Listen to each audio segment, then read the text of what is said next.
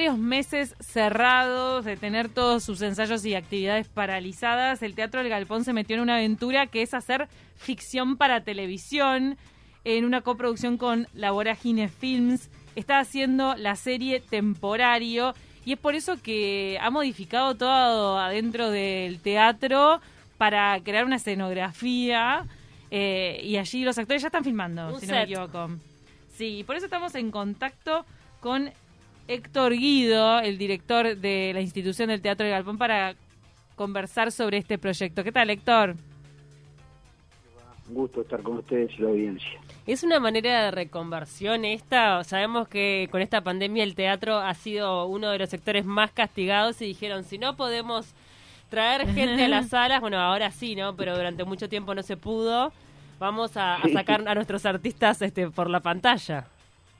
Sí, sí, perfectamente, es una interpretación, es eso también, sí, porque bueno, qué contarle, lo vivimos todos, fue un año absolutamente de locos para todos, para el mundo, y bueno, eh, en el teatro todos saben lo que vivimos, eh, inventar protocolos, cuándo íbamos a abrir, eh, no sé, luego también lo- eh, la interna de la gente de teatro que quedó muy comprometida, los, de todos los artistas, la realidad de, de quedarse sin trabajo, la necesidad esa de, bueno, abrimos nuestra sala para la recolección de alimentos, en fin, volvimos a abrir un tiempito, bueno, en fin, pero era muy preocupante esos puentes que se van rompiendo entre el artista y el espectador también, un mundo que se modificaba a pasos y a ritmos terribles, imprevisibles nunca para, para cualquiera de nosotros. Y bueno, no sé, a la realidad la podés mirar y quedarte pasivo o bueno, observarla, analizarla y reformularte, desafiarla también. Y es un poco lo que hicimos. Esto está basado temporario en una idea original de Esther Feldman, que es la creadora de La Lola en Argentina. ¿Cómo Sí. fue que llega a ustedes esta idea de hacer, son ocho capítulos temporario, verdad? Sí, en principio, como te decía, fue todo muy loco porque lo primero que veíamos lo que estaba pasando en otros teatros del mundo era que estaban buscando también una manera de llegar a las casas, ya que la gente no se podía mover. Entonces aparece ahí una forma que es el streaming, que era tratar de filmar lo que sucede en un escenario. Sí, para ustedes lo que hicieron. ese claro, y ese acontecimiento llegase a tu casa. Nosotros instalamos un streaming que nos llevó mucho tiempo regularlo, calibrarlo. De todas maneras, estábamos lejísimos de estar satisfechos con el tema, porque el teatro básicamente es un hecho presencial. Entonces, bueno, el streaming no, no- jamás sustituye el, hecho de estar presencialmente eh, en un espacio, en un momento determinado, con, contando una historia que todos los días, al ser presencial, es diferente. Pero bueno, de esa investigación pasamos a, a ver lo que estaba sucediendo también con las plataformas, con los medios de comunicación que estaban revolucionando el mundo y lo difícil que podía ser no comprender que el mundo no va a ser nunca como como antes. O sea, nosotros no volvemos no volveremos a ser nunca como era el mundo antes de la pandemia. Ya hay cambios que vinieron para quedarse. Y en ese estar muy atentos a esos cambios estaban, bueno, las nuevas formas de comunicación.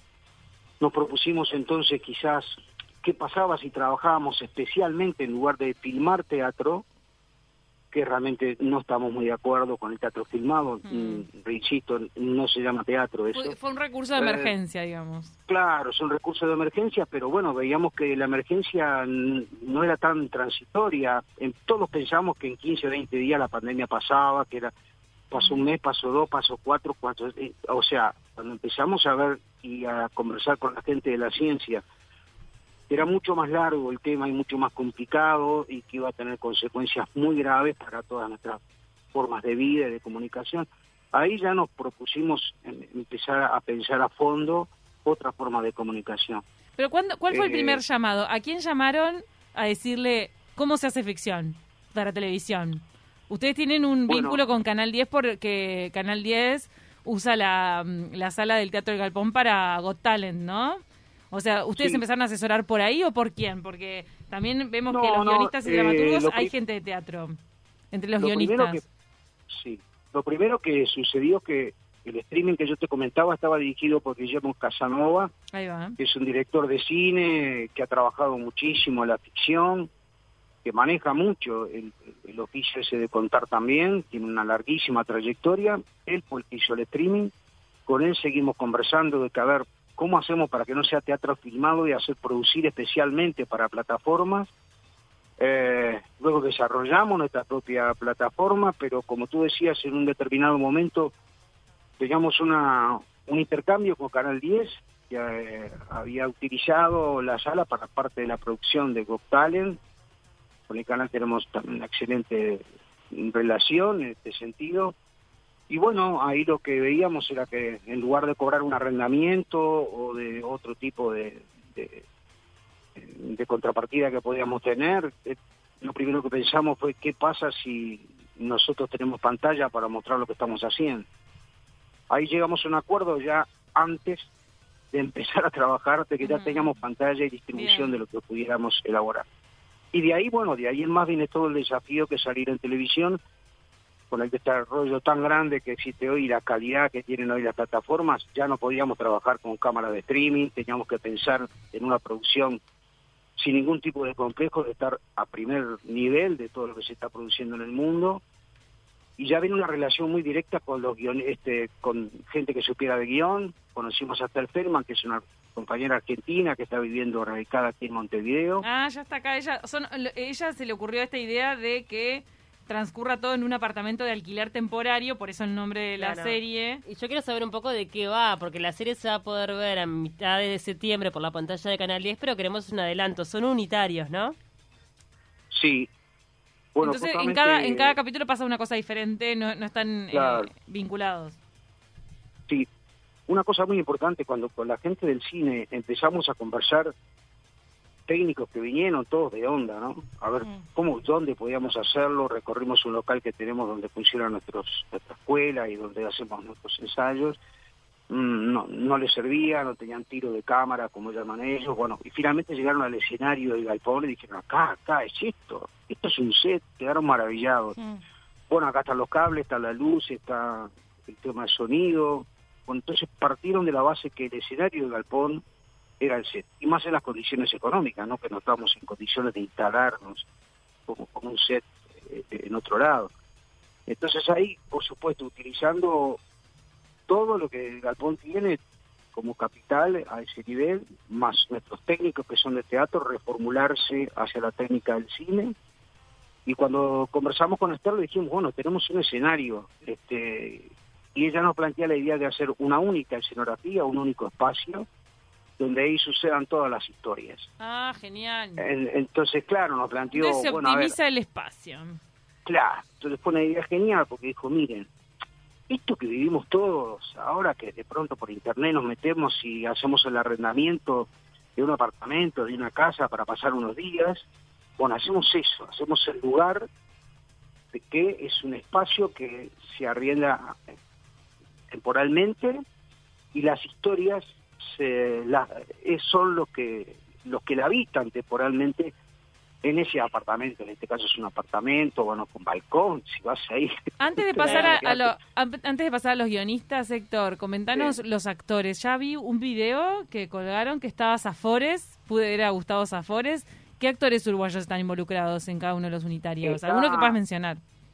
Mira, no, está el elenco entero de Galpón, eh, somos más de 50.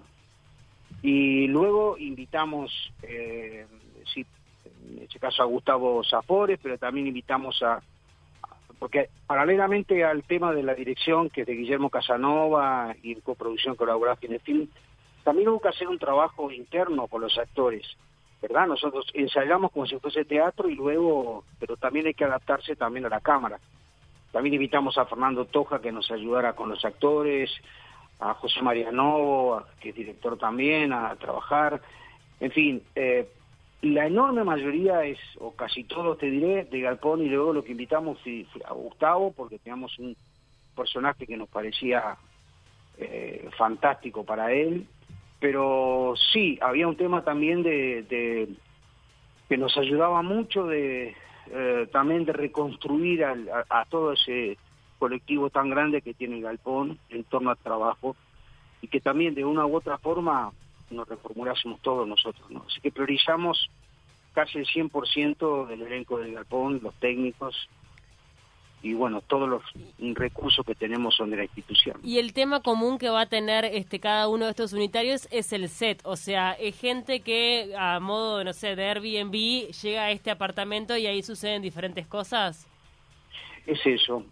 Luego lo que hicimos fue contar la idea a guionistas, a gente con mucha experiencia, como Pablo Stoll, como Rodrigo Borgia, como Laura Santulo.